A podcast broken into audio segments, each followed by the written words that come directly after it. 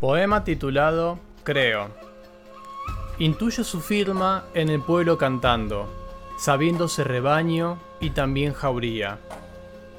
Mi pecho se vuelve un cuásar cuando el rabillo de mi alma encuentra sus huellas, ora en la estelar estepa o en el vuelo de la garza.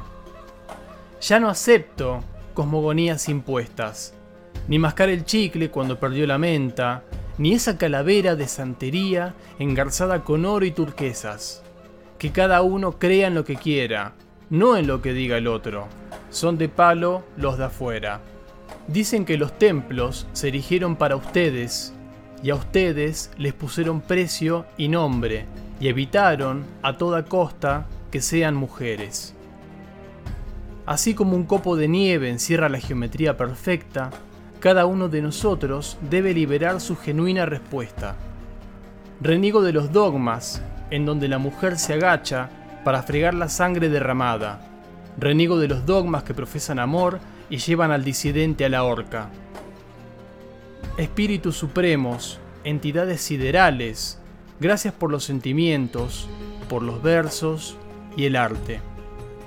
Gracias por el afecto del que me aferro al levantarme, Gracias por el río y su inexorable cauce.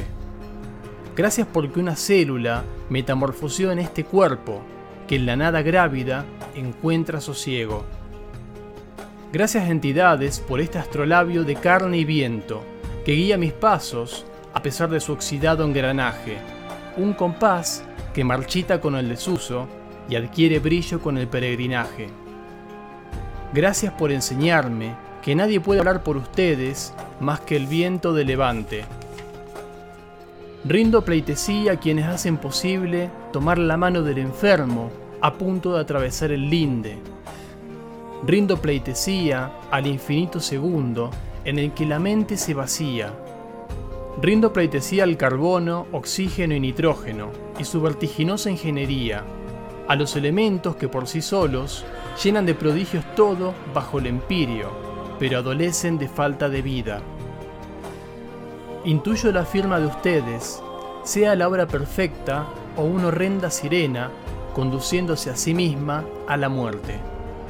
Permítanme seguir su rastro, que la vislumbre aguarda al final de la senda, que el amor venza el agravio, que no me encuentre mal parado la contienda. Moren donde moren, sean uno o sean doce, tengan ectoplasma en sus venas o tengan nervios hechos de estrellas. No se olviden de este errante, de este poeta en el fondo del estanque que desea alcanzar la superficie de vuelta.